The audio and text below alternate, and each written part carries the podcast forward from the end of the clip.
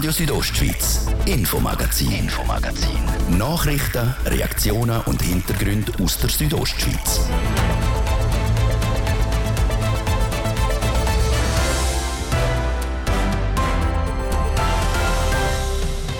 Und im Infomagazin von heute da erleben wir zusammen eine regelrechte Berg- und Talfahrt. Nach monatelanger Sperre verwachen die Bündner Pässe nämlich langsam aber sicher aus ihrem Winterschlaf. Und da braucht es eben doch mehr als ein sanftes Anstupsen. Jetzt äh, wir hier ein bisschen Raum wieder und schauen, dass äh, die Verbindungen in Zingendin wieder durchgehen sind, die Lawinenraum. Was für ein Bütz da dahinter steckt, um alle die Pässe wieder schneefrei zu machen. Wir sind mit dabei und haben mitgeholfen. Und Gnatsch rund um die A13. Wenn es dort staut, weichen viele Autofahrerinnen und Autofahrer nämlich auf die umliegenden Kantonstraßen und auf Dörfer aus.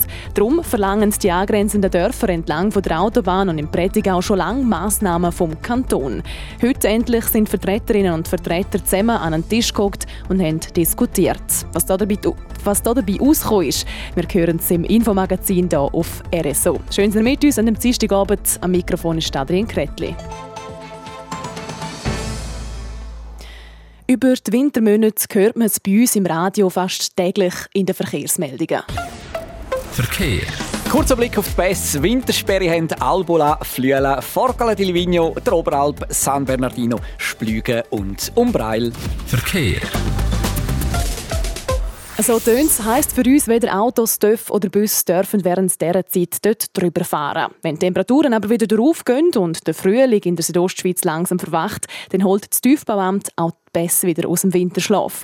Wie die aktuelle Lage aussieht und wenn unsere Bündner Pässe schließlich öffnen, das erzählt John Hagmann, der Chef Strassenerhaltung vom TÜV-Bauamt Graubünden, im Interview mit Francesca Albertini.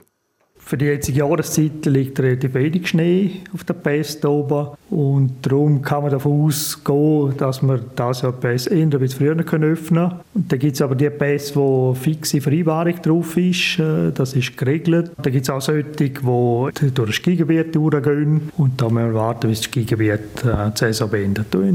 Was heisst früher? Wann kann man damit rechnen, dass die ersten Pässe, die Wintersperre haben, momentan öffnen? Das Bernardino, der Splüg und der Oberalpass, da gehen wir davon aus, dass wir Ende April können öffnen können.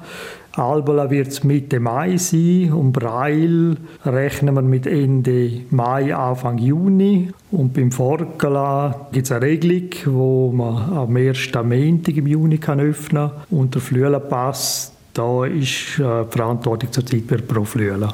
Variieren denn die Daten fest von Jahr zu Jahr? Also wenn man so die langjährige Statistik anschaut, dann bewegen wir uns immer so einem Band von zwei bis drei Wochen. Es gibt etwa die Ausreißer, wenn es ganz ein strenger Winter ist, aber so sind wir etwa in dem Bereich. Ab wann sagt man denn, jetzt kann man wieder auf den Pass? Was braucht es, dass man das öffnen kann? Zum Maßgebend ist schon vor allem die Schneemenge. Und Schneemenge geht natürlich auch mit der Zusammenhang zu der Lawinensituation. Das ist schon so das Hauptkriterium. Dann ist aber auch gerade im Frühling, wenn es luftet, kann es natürlich sein, dass ein Schnee auf die Straße reinblasen tut. Und man geht auch jetzt davon aus, dass natürlich ein oder andere bereits schon Sommerpneu drauf hat und darum muss man das auch mit dem Auge behalten. Wie läuft denn das ab, der Prozess, wo man eigentlich bestimmt, gut, man kann den Pass öffnen und bis zu dem Zeitpunkt, wo dann die Autos wirklich drauf können? Im Vorfeld gehen natürlich unsere Mitarbeiter also gehen rauf, machen Besichtigungen. Das fängt also Mitte März, bis Ende März fängt das an. Dann gibt es erste Beurteilungen und dann geht man in regelmäßigen Abständen geht man wieder rauf.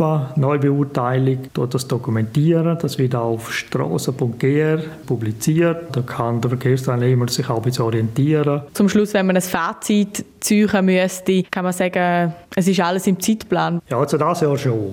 Eben, es hat wenig Schnee, es ist wie berechenbar, planbar. Wenn es jetzt nicht noch einen grossen Wintereinbruch gibt, aber von dem gehen wir jetzt nicht aus. Und darum ist auch die Lawinengefahr ist mäßig, also das wird sich nicht verändern. Also von dem her sind wir auch sehr positiv eingestellt, dass das gut kommt und dass Verkehrsteilnehmer da früh über unsere schönen Pässe fahren können sagt John Hagmann vom Tiefbauamt Graubünden. Das Amt ist aber nicht für die Räumung von allen Pässen in der Region zuständig. Danach ist die Aufgabe auch in den Händen von Privaten. Beispielsweise am Flüelenpass. Auf dem wird momentan fließig der Schnee weggeräumt. Francesca Albertini war heute auf dem Pass und hat sich das Ganze von nachher angeschaut. Guten Morgen, Jürg Rocco, Chef der Wintersicherheit hier am Flüelenpass. Ja, guten Tag. Wir stehen jetzt hier am Fuß von dem Pass, genauer gesagt bei einer Barriere, wo drauf steht «Betreten verboten», weil für alle Autofahrer, TÜV-Fahrer und auch die restlichen Verkehrsmittel, die dürfen hier bis Anfang Mai nicht durchfahren, weil auf dem Flüelenpass gilt eine Wintersperre. Aber heute darf ich mit dir trotzdem auf den Pass rauffahren, weil du schaffst im Winter auf dem Pass und darum würde ich sagen, steigen wir doch gerade ein. Ich habe es vorher schon angetönt, du bist auch im tiefsten Winter und beim Schneetreiben auf dem Flüelenpass unterwegs. Was ist deine Aufgabe? Meine Aufgabe ist, äh, jetzt äh, die Passöffnung anzufahren, weil dann im Frühling ist dann ja wieder äh, so weit, dass wir da wieder den Betrieb aufnehmen. Und jetzt äh, tun wir da ein bisschen Raum wieder und schauen, dass äh, die Verbindungen in Zingendin wieder durchgehen sind, die Lawinenraum. Und wenn ich jetzt hier raus schaue, sehe ich ja Schnee. Teils ist er höher, teils weniger. Und teilweise sieht man auf der Straße ist es nass oder ein bisschen eisig. Aber wie ist denn jetzt der aktuelle Stand? Also im Moment ist es so, dass wir praktisch äh, durchgehend jetzt äh, offen haben, zumindest so anderthalb Spuren. Und so von der Lawinenbeurteilung her sollte auch nichts mehr jetzt nachkommen. Wir sind jetzt schon ziemlich Stück über den Pass gefahren. Jetzt sind wir auf der Südseite und etwa fünf Meter vor uns ist jetzt eben jemand gerade dran, mit einer Maschine den Schnee wegzuräumen, den eine Lawine auf die Straße gebracht hat. Und das schauen wir uns jetzt ein bisschen genauer an und steigen mal aus dem Auto aus. Wir haben äh, über 50 Lawinenzüge, die zum Teil äh, jährlich kommen. Und jetzt sind wir da gerade in der sogenannten Magazin-Lawine. Die ist jetzt höher eher unterdurchschnittlich. Da haben wir jetzt ca. 2-3 Meter äh, Ablagerung. Also eben, dann kann man sich das so vorstellen, man sieht hier eigentlich den Hang, da ist die Lawine runtergekommen und jetzt räumt er die Straße frei mit genau. einem, was ist das, eine Art Lastwagen? Nein, das ist ein äh, Pneulader. Das ist eine 18-tönige Maschine, die grosse Schaufeln hat und das, der Schnee da ausschöpft. Die Lawine ist ja eigentlich eine Gefahr, die ja immer wieder kommt, also im Winter. Du hast gesagt, über 50 Mal. Hast jetzt du persönlich in den ja, eben über 20 Jahren, wo du hier schon schaffst, schon mal eine Situation gehabt, wo wirklich Angst gehabt hast, weil es einfach gefährlich geworden ist? So direkt eigentlich nicht. Angst oder, oder äh, grossen Respekt hat man eigentlich mehr von, von so Blitzis. Dass die Straße, weil sie offen ist, in der kürzesten Zeit dann äh, vereisen kann. Das sind schon äh, sagen wir, Situationen, die einem dann so ein bisschen äh, die Haare stellen, sage jetzt mal so. Und ähm, du hast jetzt gesagt, du machst das schon seit über 20 Jahren. Was fasziniert dich an diesem Job? Faszinieren tut, das äh, außergewöhnlich. Also das, das, man muss ja irgendwie immer, immer äh, reagieren. In dem Sinn, man kann agieren, indem man zum Beispiel die Straße sperrt, aber die Überraschungen und wenn man dann kommt und sieht, wieder, was wieder neue Aufgaben sind, mehr Schnee, weniger Schnee, das ist eigentlich spannend. Plus zu arbeiten in der Natur, zu arbeiten mit, äh, mit äh, Maschinen. Die Straße ist ja jetzt an vielen Orten schon ober und auch die Schneemassen auf der Seite sind nicht mehr so hoch wie im tiefsten Winter, wo ja bis zu 10, 15 Meter Schnee liegt. Darum möchte ich jetzt den Bogen zum Schluss nochmal zur Öffnung des Pass schlagen. Wenn der Pass ja Anfang Mai aufgeht, bist du eigentlich das Züngli an der Waage, wo entscheidet, dass jetzt auch wieder alle Autos drüber dürfen? Ja. Genau. Und dann tun wir noch, was, was noch ist, du siehst da Absperrungsseil und da Zäune und so. Das macht dann äh, das Tiefbauamt. Die müssen davor, dass man natürlich öffnet, muss man es putzen, oder? Die, die Äste und Steine und Nadeln, was da ist. Und, und, wenn dann die alles montiert haben und alles sicher ist, dann äh, kommt dann der Startschuss. Die Reportage von der Francesca Albertini vom Flöhlenpass, wo sie heute unterwegs war mit der Schneeräumung. Der Flöhlenpass sollte dann voraussichtlich am 1. Mai wieder öffnen.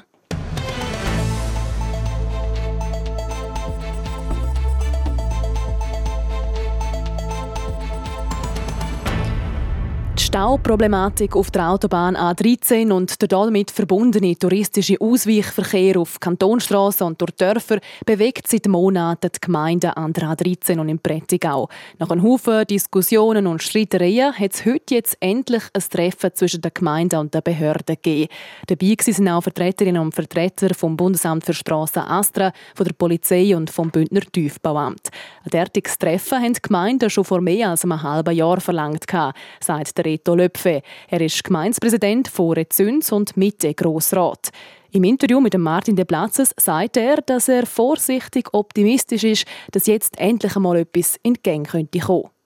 Ich glaube schon, dass jetzt als Zeichen gewertet werden kann. Allerdings muss man sagen, es ist sehr viel Druck, wo wir haben müssen aufsetzen, dass das überhaupt so weit gekommen ist. Wenn man bedenkt, dass man im November das Treffen angekündigt hat und das erst jetzt Ende März stattfindet, dann muss man sich schon fragen, ist die Dringlichkeit vom Problem am Astra, der Kapo und dem Tiefbauamt wirklich bekannt? Vor dem Hintergrund dass die Astra quasi als Besitzerin von der A13 jetzt in Bälde konkret etwas dagegen unternehmen tut, also gegen die Stauproblematik, das dürfte aufgrund von ihren Ausführungen noch ein Wunschdenken bleiben.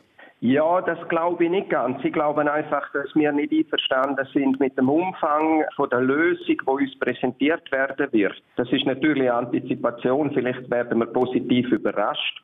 Aber bis jetzt hat Astra eigentlich nur Maßnahmen angekündigt, wo könnten die den Stau, Einsatzzeitpunkt ein bisschen verzögern. Aber dass der Stau grundsätzlich vermieden werden kann, da sehen wir keinen Ansatz, geschweige denn sehen wir einen Ansatz, wie der Stau, wenn er mal da ist, gemanagt werden soll. Stichwort äh, Verkehrsmanagement, das ist ein Vorschlag, den Sie fordern. Was steht denn hinter dem Stichwort Verkehrsmanagement, Herr Löpfe? Verkehrsmanagement heißt für uns, wenn der Stau einmal da ist, äh, wie man die Orte genügend frei halten von dem Verkehr oder zumindest der Umfahrungsverkehr so lenkt und flüssig halten, dass der Binnenverkehr zwischen den Dörfern weiterhin kann stattfinden. Also da sehen wir beispielsweise Fragen von Schliessen von Ortsdurchfahrten für den Umfahrungsverkehr. Wir sehen aber auch Sachen wie zum Beispiel Lichtsignal oder Verkehrsregelung wo dann der Lokalverkehr zumindest vorübergehend in gewissen Zeitfenster bevorteilt. Beispielsweise am Gotthard, der berühmt-berüchtigte Stau äh, an der Gotthard-Autobahn. Dort werden amix auf der Nordseite die Einfahrt Göschenen und auf der Südseite die Einfahrt Airolo gesperrt. So etwas ging doch auch bei uns, die Einfahrt Bonadut sperren und die Einfahrt Rotenbrunnen. Ja, da bin ich ein bisschen skeptisch. Also man hat ja mal einen Versuch gemacht mit dem äh, Sperren von der Einfahrt Bonaduz und das hat überhaupt keine positive Wirkung gehabt. Weder hat das der Verkehr auf der äh, A13 flüssig gehalten, noch hat das irgendeine positive Entwicklung gehabt für den Verkehr in der, durch den Ort durch.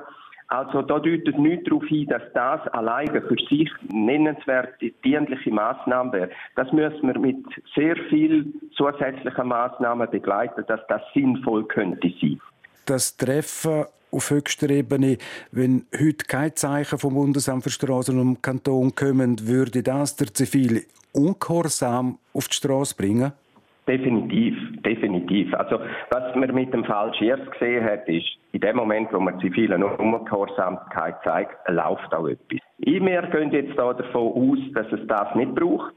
Wir hoffen, das gehen mit dieser Einstellung in die ganze Sitzung rein.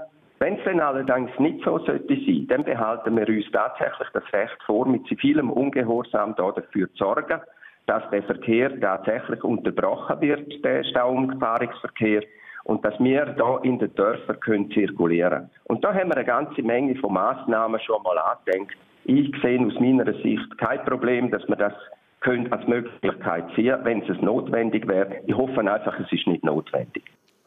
Das Treffen hat heute Nachmittag stattgefunden. Die Medien haben dort nicht dabei sein. Wir haben aber trotzdem mit dem Gemeindepräsidenten von Rezüns darüber reden. Wie der Kanton gerade vorher mitteilt hat, haben sich die Beteiligten auf eine erste Massnahme geeinigt. So wird im Rahmen von einem Pilotversuch über Ostern Durchfahrt von der Gemeinden Bonaduz und Rezüns gesperrt. Nur noch Anwohnerinnen und Zubringer sowie der ÖV dürfen den durchfahren.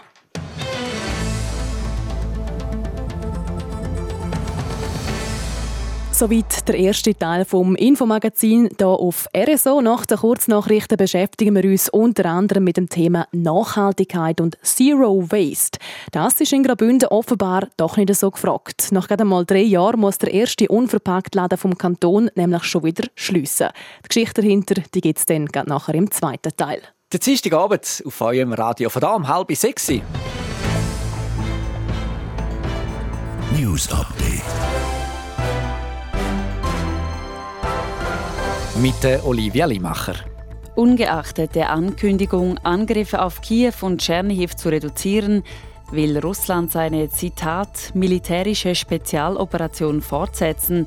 Dies sagte die Sprecherin des russischen Außenministeriums Maria Sacharowa heute der Agentur Interfax zufolge. Die Aufgaben und Ziele würden weiter erfüllt. In der Schweiz sind inzwischen rund 18.300 geflüchtete Menschen aus der Ukraine registriert worden. Das teilt das Staatssekretariat für Migration mit. Gegenüber gestern erhöhte sich die Zahl um gut 1100 Personen. Victor Peer heißt der neue Präsident der Kooperation Energia Engiadina. Er übernimmt ab Mitte Juni die Nachfolge von Emil Müller. Dieser verlässt das Tal, da er als neuer Gemeindepräsident von Egnach im Kanton Thurgau gewählt wurde. Die Korporation Energia Engiadina vertritt die Interessen der Konzessionsgemeinden Stampf, Zernetz, Schkuhl und Walsott gegenüber der Engadiner Kraftwerke AG. Knapp ein Jahr nach dem Tod von Prinz Philipp hat in London ein Gedenkgottesdienst stattgefunden für den Ehemann von Königin Elisabeth II. Britische Medien heben in ihrer Berichterstattung hervor, dass die Queen am Arm ihres Sohnes Prince Andrew in die Kirche ging. Das sei ein klares Signal, dass Elisabeth II. zu ihrem Sohn halte, trotz der Missbrauchsvorwürfe gegen ihn. Wetter. Präsentiert von Tanzschule Home of Dance. Die Tanzschule in Kur für alle Partens. Von Disco Fox über Salsa bis zu Hochzeitstanz und Bachata. www.homeofdance.ch es bleibt meistens trüb heute Abend bei uns in der Südostschweiz. Das einerseits wegen Schleierwolken, andererseits, weil es heute noch mal eine Ladung Sahara-Staub in der Luft hat. Morgen Mittwoch dann stark bewölkt und lokal auch immer wieder nass. Das bei Tageshöchsttemperaturen von 13 Grad im Sarganserland. In Klosters gibt es 10 und auf der Lenzerheide maximal 7 Grad.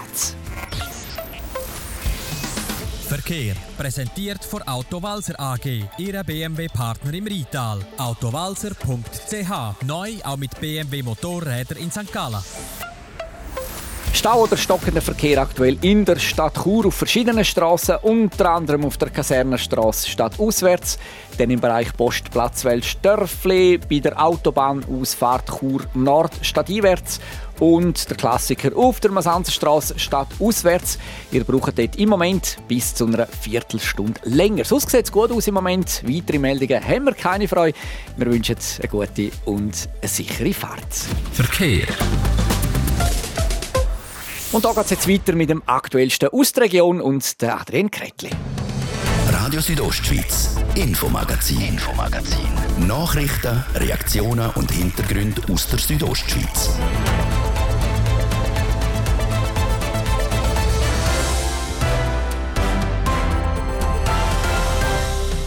Nachhaltigkeit, Zero Waste und unverpackt Läden, sie sind schon länger im Trend. Das Bewusstsein für die Umwelt wird immer grösser. Nicht aber in Graubünden. Zumindest scheint es fast so, wenn man hört, dass der erste unverpackt Laden im Kanton schon nach gut drei Jahren wieder muss zumachen muss. Kundschaft fehlt. Und hoffentlich noch nicht Schluss ist es heute für den HCD. Die Fosen die spielen nämlich zum dritten Mal in der Playoff-Viertelfinalserie. Zweimal haben sie gegen Rapperswil schon verloren. Was unser Sportreporter drum für ein Match erwartet heute, wir hören es im zweiten Teil vom Infomagazin. Nach gut dreieinhalb Jahren muss der erste Zero-Waste-Laden in Graubünden die Türen schon wieder schliessen. Der Laden und das Kaffee mit dem Namen Obernaben in der Churer Altstadt wird bis Ende Mai 2022 liquidiert. Es scheint fast so, wie wenn Nachhaltigkeit doch nicht so ein grosses Thema wäre bei uns in der Region. Sarah Marti hat mit der Geschäftsführerin vom Unverpacktladen mit der Natascha Santo reden. Die Enttäuschung bei ihr, dass sie der Laden definitiv schliessen muss, ist gross. Aber nicht nur. Das sind gemischte Gefühle. Es ist äh, von Enttäuschung und Frust bis zu auch Stolz, was man erreicht hat, drei Jahre lang. Warum hat jetzt der Entschluss müssen gefasst werden? Also wir sind ja nie profitorientiert gewesen. Unser Ziel war von Anfang an gewesen, dass wir Fixkosten decken können und Mitarbeiterinnen entlöhnen können. Wir haben jetzt trotz einem guten Geschäftsjahr 2020 noch dort immer noch nicht alle Arbeitsstunden können entlöhnen. Das heißt, wir haben eigentlich auch noch Bestrebungen gehabt, um weiter aufzugehen mit dem Einkommen. Leider haben wir jetzt aber seit dem ähm, Sommer 2021 äh, ist der Umsatz markant zurückgegangen. Die Verluste sind wie nicht nochmal zurückgekommen. Also es ist eigentlich jetzt stetig äh, jeden Monat ein bisschen runtergegangen. Da kann man halt wie nichts machen. Oder? Es ist nicht Kapital, das fehlt, sondern es sind die Kundschaft, die, die fehlt, die ausgeblieben ist. Wenn Sie jetzt sagen, eben die Kundschaft ist, die fehlt, meine Nachhaltigkeit ist ein grosses Thema, ein grosser Trend auch. Denken Sie, das ist jetzt vielleicht auch der Konkurrenz zu schulden? Oder ist es einfach, weil die Nachhaltigkeit vielleicht doch noch nicht so recht da angekommen ist? Also wir sind ja nicht der einzige unverpackt Laden, der die Umsatzeinbrüche verzeichnet hat. Wir sind schweizweit organisiert als Netzwerk und haben hier auch das Feedback von anderen Filialen, dass das auch dort teilweise ähm, leider zu Schliessungen gekommen ist oder eben so Umbrüche, die sich jetzt aber wieder erholt haben. Also ich glaube, ähm, das Konzept ist nach wie vor ein gutes Konzept. Und genau, der Großhandel steigt natürlich mit ein. Man darf auch nicht vergessen, alles was Online-Shopping anbelangt, das hat natürlich wahnsinnig zugeschlagen die letzten Jahre dass eben Ihr Laden nicht der einfachste ist zum finden. Denken Sie auch, dass der Standort ja ein gewisser Grund ist? Ja, also ich glaube, der Standort ist ein Punkt, wo wir die letzten drei Jahre häufig diskutiert haben. Wir haben zu Beginn leider nicht wahnsinnig viel Auswahl gehabt und sind auch ein bisschen aufgrund von Miete und Voraussetzungen vom Lokal auf das Lokal gekommen. Handherum müssen wir sagen, wir leben mit unseren Smartphones 24-7. Es ist jetzt nicht so schwer, auf Google Maps uns zu finden. Und Laufkundschaft ist auch nicht das Klientel, das wir ja ansprechen, sondern man geht um seinen Alltagsbedarf einkaufen. Man merkt jetzt aber trotzdem, sie sind immer noch, brennen immer noch heiß für das Thema Nachhaltigkeit. Jetzt, wo der Laden hat müssen schliessen, schliessen sie auch mit dem Thema ab. Nach der Feststellung, dass das jetzt leider mit dem Laden nicht tragbar ist finanziell mehr, kommt schon die Frage auf, wo gehen wir jetzt einkaufen. Also wir grübeln da sicher weiter und ich bin ja nicht erst seit dem Laden für das unverpackt Einkaufen und nachhaltig Einkaufen ja, habe ich mich begeistert, sondern schon vorher. Also ich gehe nicht mehr zurück in ein anderes System. Wir müssen jetzt nur noch einen Weg finden, wie wir das jetzt in Kur umsetzen für uns persönlich sagt Natascha Santo, die vor über drei Jahren der Unverpackt-Laden oben in der Churer Altstadt eröffnet hat. Bis etwa Mitte Mai wird das Läden noch offen sein.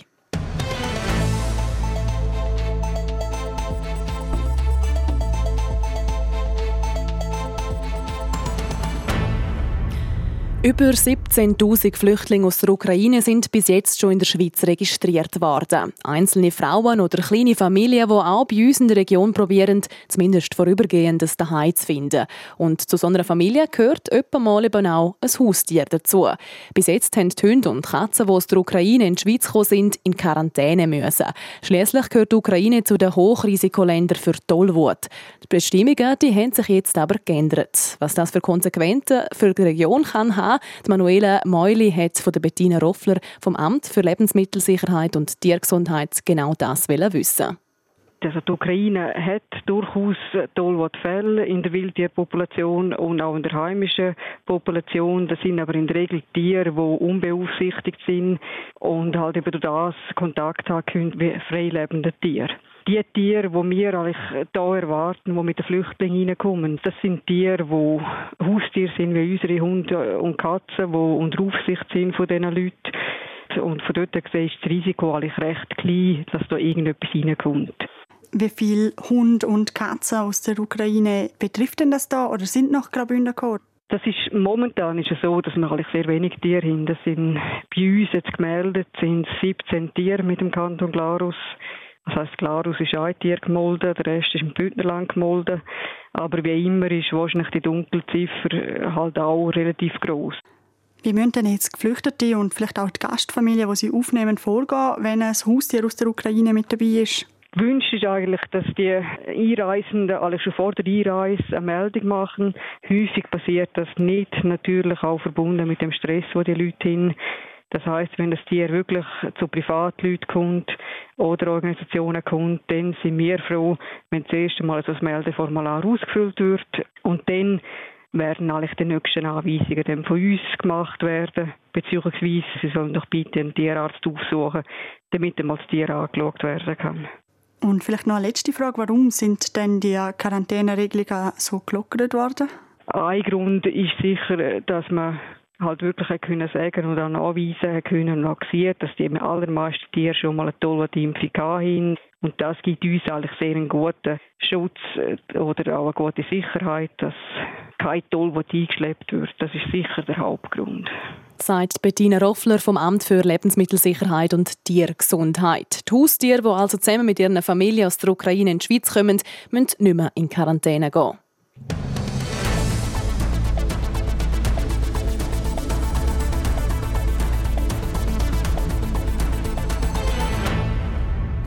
Spannung die steigt langsam wieder, zumindest bei allen Hockey-Fans. Heute Abend steht der HCD nämlich wieder in den Playoff-Viertelfinals im Einsatz. Spiel Nummer 3 in der Best-of-Seven-Serie gegen die Rapperswil Jona Lakers steht an.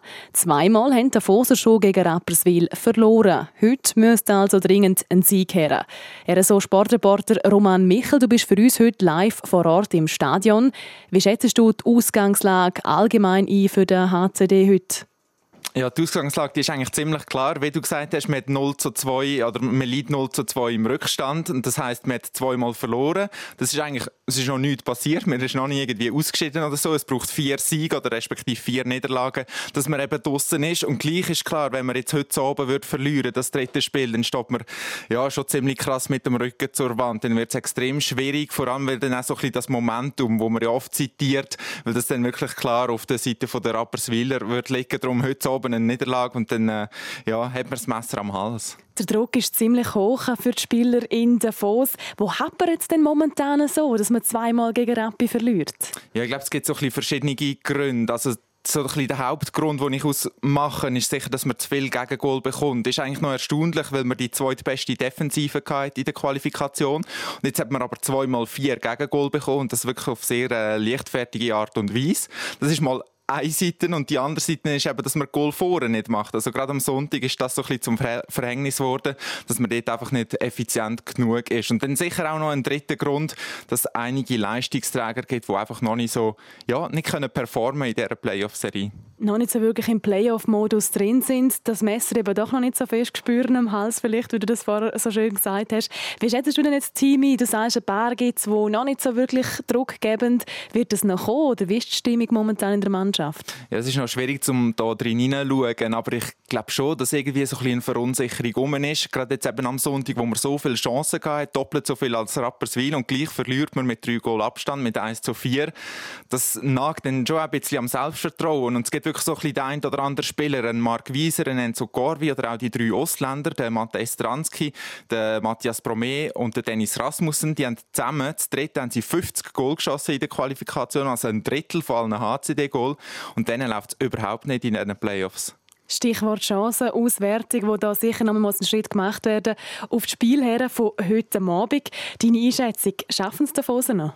Ja, ich glaube, heute Abend ist es ein extrem wichtiges Spiel und vor allem wäre es wichtig, dass man irgendwie schon früh ein Zeichen setzen kann, so ein bisschen ein Erfolgserlebnis zu haben. Und ich habe das Gefühl, wenn man das hat, dann kann die Maschinerie irgendwie so ein bisschen ins Laufen kommen. Also dann kommt Selbstvertrauen, man macht vielleicht wieder mal ein dreckiges Goal, man gönnt einen Zweikampf. Ich glaube, das wäre extrem wichtig und wenn es ein bisschen komisch tönt, das heisst zu vier am Sonntag mit diesen vielen Chancen, kann irgendwie durch, äh, doch ein Hoffnungsschimmer sein, weil man eben diese Chance gehabt hat. Vielleicht gehen die Scheiben eben heute Abend dann rein. Hoffen wir es. Heute am 8. geht es los und dann hoffen wir auch, dass das berühmt berüchtigte Momentum der mal auf der Davoser Seite ist. Der Roman Michel ist für uns am Match dabei und berichtet hier so live in der Sendung Redline vom Geschehen. Wir machen weiter mit der Sportmeldung an der Olivia Limacher. Hockey nämlich auch sonst Themen, nicht nur Rapperswil und der HCD stehen heute im Einsatz. Genau, es finden noch zwei weitere Drittrundenspiele statt. Der HC Lugano ist beim EV Zug zu Gast und Fribourg-Gotteron empfängt Lausanne. Und der EHC Biel und ZSC 1 die spielen heute schon ihr viertes Spiel gegeneinander. Dann schauen wir noch zum Fußball. Die Schweizer Nationalmannschaft spielt heute im Rahmen eines Testspiels im Letzigrund gegen Kosovo. Es ist das erste Spiel zwischen den beiden Nationen überhaupt und insbesondere für den Granit Xhaka ein spezielles. Genau wie der Sherdan Shakiri und Andi Sekiri hat auch der Captain Wurzeln im Kosovo und außerdem bestreitet der 29-jährige Xhaka heute sein 100. Länderspiel. Der Nazi-Trainer Murat Yakin will das nicht wirklich bedeutende Testspiel vor allem jetzt dazu nutzen, um anderen Spielern mal eine Chance zu geben. Abpfiff vom Freundschaftsspiel Schweiz gegen Kosovo ist jetzt gerade am 6. SRF übertreibt die Partie. Denn Tennis kein Auftakt nach Maß, wie sie im Comeback-Spiel nach über einem Jahr Verletzungspause verliert Stan Wawrinka beim Challenger-Turnier in Marbella. Das gegen den Schwed Elias Immer in zwei Sätzen mit 2 zu 6 und 4 zu 6. Danke Olivia Limacher. Das war es vom Infomagazin für heute hier auf RSO. Das Wichtigste aus der Region und die ganze Sendung zum nochmal nachlesen gibt es jederzeit online unter südostschweiz.ch radio als Podcast zum Abonnieren oder jeweils live vom Montag bis Freitag immer am Abend nach nach der Viertel ab 5 Ich wünsche weiterhin einen guten Tag. Am Mikrofon war Adrian Kretli. Radio Südostschweiz, Infomagazin, Infomagazin. Nachrichten, Reaktionen und Hintergründe aus der Südostschweiz.